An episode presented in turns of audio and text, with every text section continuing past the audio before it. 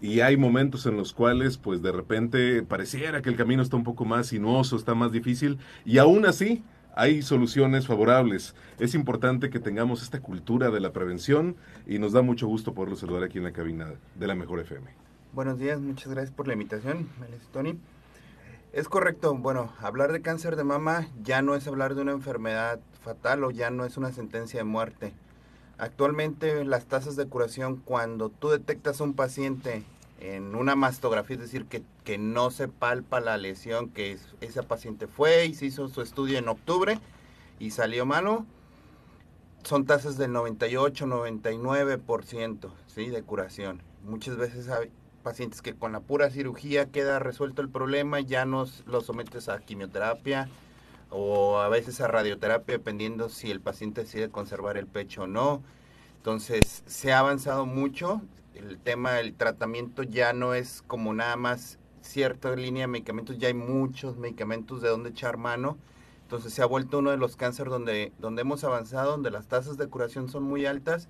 Yo sigue siendo, sigue habiendo cáncer de mama, desgraciadamente pacientes que llegan ya en estadios avanzados, es decir, cuando tú ya el paciente se palpa la bolita, el tumorcito, o cuando ya se manifestó con enfermedad en el pulmón, en el cerebro, en el hueso, en el hígado, que es a donde normalmente le gusta irse. Como dicen, ya se pasó a algún otro órgano, ¿no? Exactamente. Melesio Jiménez. Así es, estamos aquí con el doctor, eh, especialmente en este día, un programa especial. ¿Cuáles son los factores de riesgo y tipos? Bueno, ok. Nosotros dividimos a los factores de riesgo en factores que tú puedes modificar como paciente y que no puedes modificar, ¿no? De los que no puedes modificar, el principal factor de riesgo es ser mujer. Digo, hay cáncer de mama en hombres, estamos hablando que es muy desproporcionado el porcentaje, estamos hablando de porcentajes de por cada 100 a lo mejor un hombre, o sea, ese es el primer factor de riesgo, ¿no? Si, si, nosotros nos hacemos generalmente énfasis en el cáncer de mama en la mujer, porque en el hombre representa muy poquitos casos. Y están los, los que tú puedes modificar. ¿Qué puedes modificar tú? Por ejemplo, bajar de peso, hacer actividad física, comer este, una dieta baja en grasas de origen animal, este, el consumo o el uso de hormonoterapia, generalmente una terapia más de 5 hay estudios que dicen 10 años ya empieza a haber ciertos factores en cuanto a hormonas anticonceptivas, fumar, tomar alcohol. Esos son factores, los factores que uno puede modificar, ¿no? Hay estudios donde te dicen, bueno, por ejemplo, Estados Unidos tiene tasas de cáncer de mama altas y Japón es de los países que tienen menos tasas de mama, menos tasas de incidencia de cáncer de mama.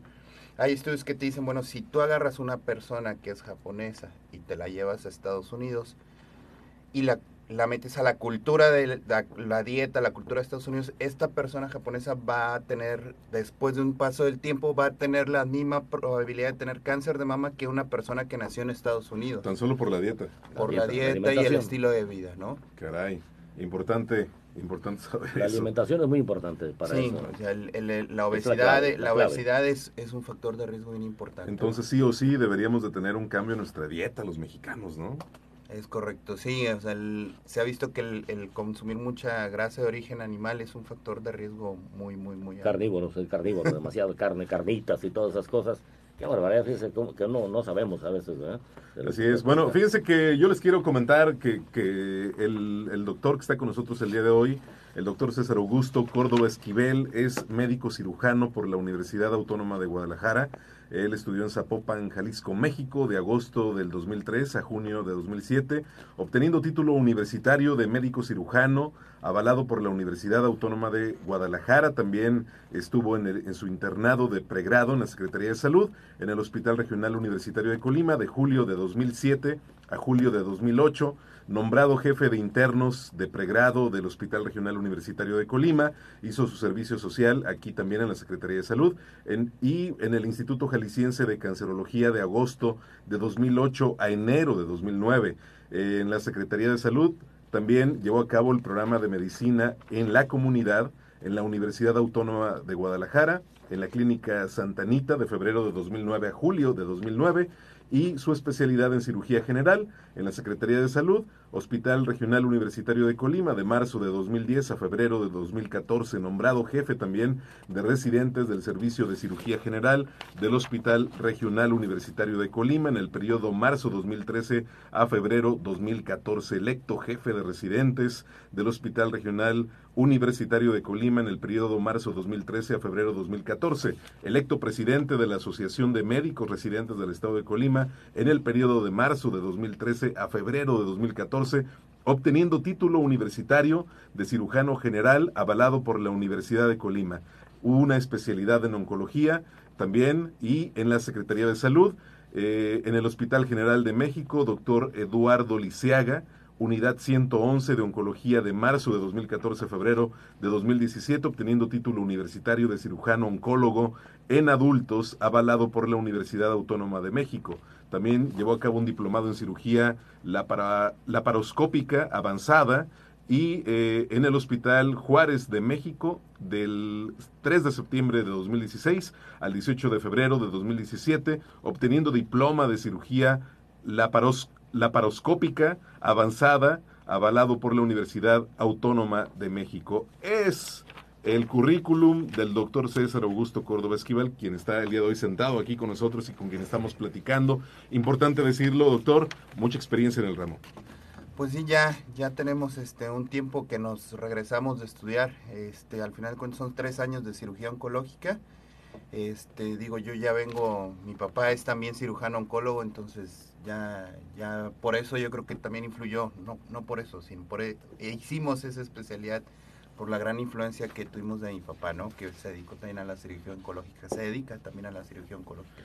De las preguntas del público, el día de ayer nos hacían la, siguiente, doctor, eh, que habían escuchado en, alguno de los spots que tenemos aquí de Clínica Córdoba, que habían adquirido un equipo especial y que ya no era necesario viajar a Guadalajara.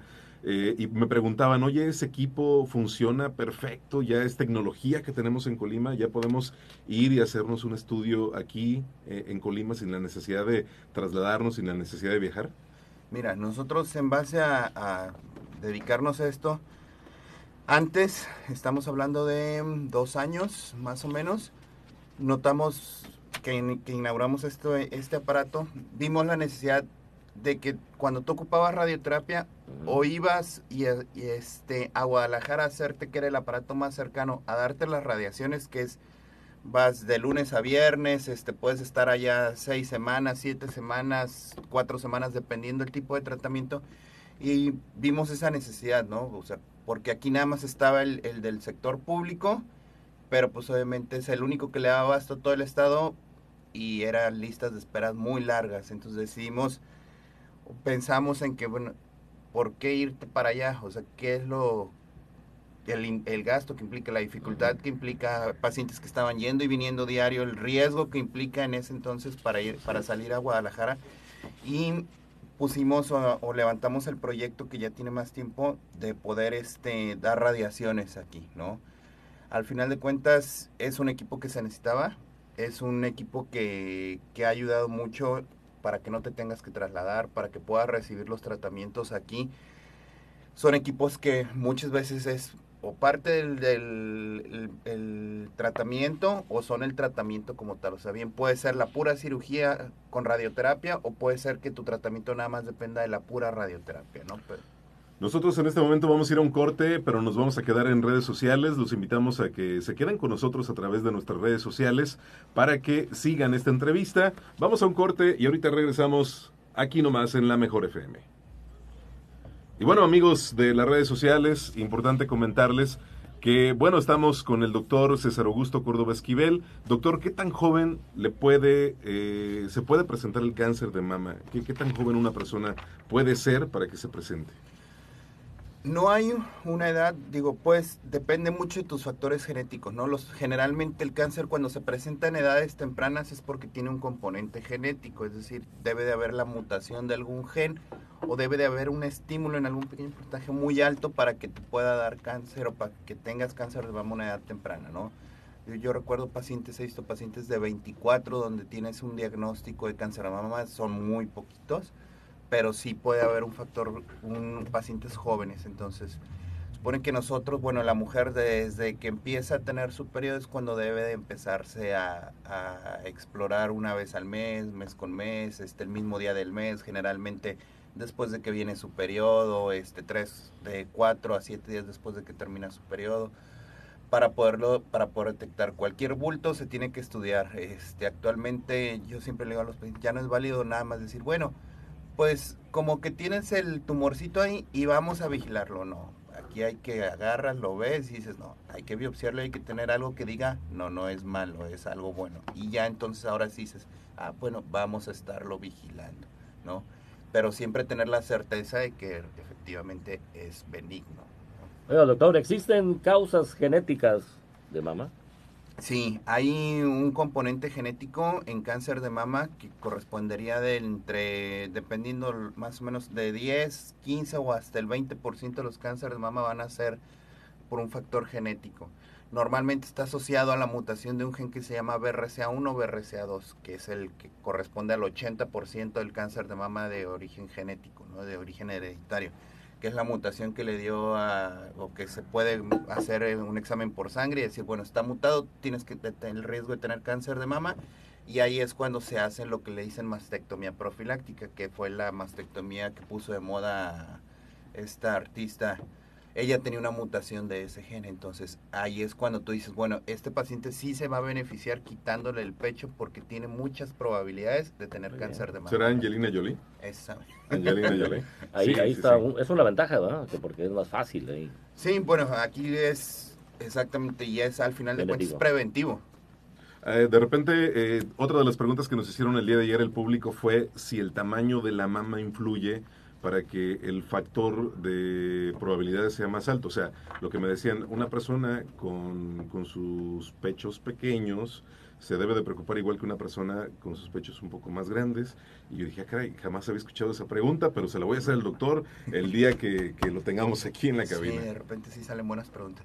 Mira, realmente no hay como que tú digas, ¿influye? No, no influye. O sea, va, todos tienen porcentajes iguales de probabilidades, perdón, iguales. Lo que influye es precisamente el peso, la dieta, el ejercicio, todo ese tipo de situaciones. ¿Qué es lo que cambia? Bueno, cambian dos cosas. Una, que es mucho más difícil de repente tocarte una bolita chiquita en un pecho muy grande y que cuando tienes un pecho muy chiquito, pues es más sencillo explorarlo, revisarlo, cualquier lesión se siente más. Y el otro punto donde te cambia es cuando tú vas a darle tratamiento. Ahí actualmente la tendencia es que ya no de, ya no quitas el pecho, se llama cirugía conservadora de mama. Pero tienes que tomar varios factores en cuenta. El primer factor en cuenta, uno de los factores en cuenta es, por ejemplo, si tú tienes, no es lo mismo tener un tumor de un centímetro en un pecho chiquito, a que tú me digas, bueno, tengo un tumor de un centímetro en un pecho muy grande. Ese paciente puede ser mejor candidato a una cirugía conservadora. Digo, no es imposible que un pecho chiquito se conserve la mama. Muchas veces lo que haces es, bueno, pues lo voy a mandar primero a quimioterapia, hago chiquito el tumor y entonces ya tengo una buena relación tumor-mama, ¿no? Pero ese sería como el donde sí te cambiaría un poquito la forma. Cada caso es, es especial, digámoslo así. Eh, ¿Influye ponerse prótesis de seno para que el cáncer de mama se presente o no hay alguna relación? No se ha visto que haya una relación directa, o sea, que tú me digas, bueno, el que se pone prótesis tiene mayor probabilidad, no.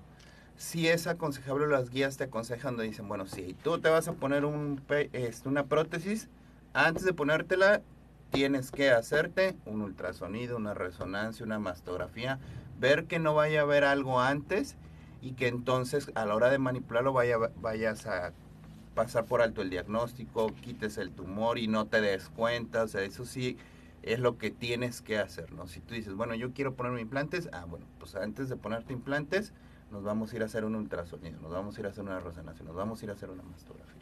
Eh, en los casos en los que algunas personas presentan sensibilidad o ya dolor en algunas partes de sus pechos, eh, ¿qué, ¿qué, debe de hacer en ese caso esa persona, doctor? Ok, el cáncer como mama no es la principal causa de dolor de, del pecho. ¿sí? Normalmente se dice que cuando el cáncer duele es porque ya está avanzado, ¿no? así a grandes rasgos. Generalmente esto es completamente asintomático. Lo que normalmente duele es una enfermedad que se llama mastopatía fibroquística o condición fibroquística de la mama. Esa es el grueso de la consulta de mama por lo, por lo que van.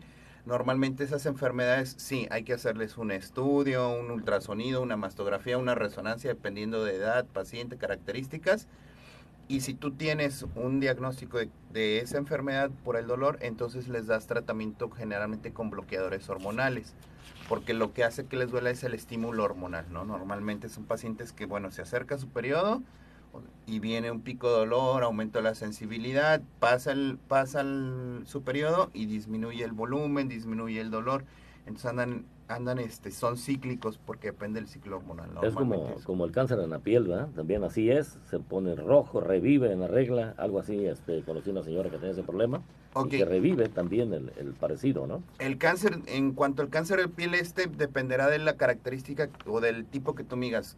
Hay lo que conocemos como el melanoma, que es el que es manchadito, uh -huh. y hay otros que pareciera como si se está escarapelando un paciente, uh -huh. como si Exacto. tuviera psoriasis. Pero este no tiene, este su factor de riesgo es el asolearte. El asolearse. Correcto. El cáncer de mama es una batalla que podemos ganar si se detecta a tiempo y les recordamos que la Mejor FM y la Clínica Córdoba, unidos en esta lucha, este mes rosa te regalamos un vale de 50% de descuento para que realices un ultrasonido de mama y bueno, en este caso se ha interpretado por un especialista en oncología. El costo real de este ultrasonido es de 900 pesos, 800 de la consulta y con este cupón de descuento solo vas a pagar 800 pesos por las dos cosas. La buena noticia es que tenemos vales de descuento en este momento aquí en la Mejor FM y les vamos a pedir que quien tenga la intención de irse a revisar, de realizarse las dos cosas, como, como, es en este caso el ultrasonido e ir a la consulta, pues nos llamen aquí al teléfono de cabina 312 31 31080. En esta ocasión lo vamos a hacer por llamadas. Quienes estén interesados en este caso interesadas también, con eh, este vale de descuento, comuníquense con nosotros que habrá quien les, res, quien les responda el teléfono en este momento para tomar nota de todas las personas que, que vayan a querer eh, asistir. Si alguien nos está escuchando en Comala, en algún lugar de las comunidades, pues hágalo ahorita y tiene tiempo para que venga a hacerse su examen. Hay espacio, hay tiempo, hágalo a través de la línea telefónica en algún lugar de, de esta capital, de los municipios que nos está escuchando. Muy importante, un descuento excelente que tienen ustedes. Eh, dentro de estos pasos, doctor, que es el observar, explorar y recorrer, eh, ¿cuál sería la, la, manera correcta para que una persona se autoexplore eh, y, bueno, vaya teniendo como que más información respecto a las sospechas que pudiera tener? Porque todo empieza por una sospecha, algo, algo le pasó, ¿qué, síntomas empieza a, a, tener una persona que, que tenga este padecimiento? Mira, normalmente existe el mito o la creencia de que me pegué, y a raíz de ahí se me hizo, ¿no?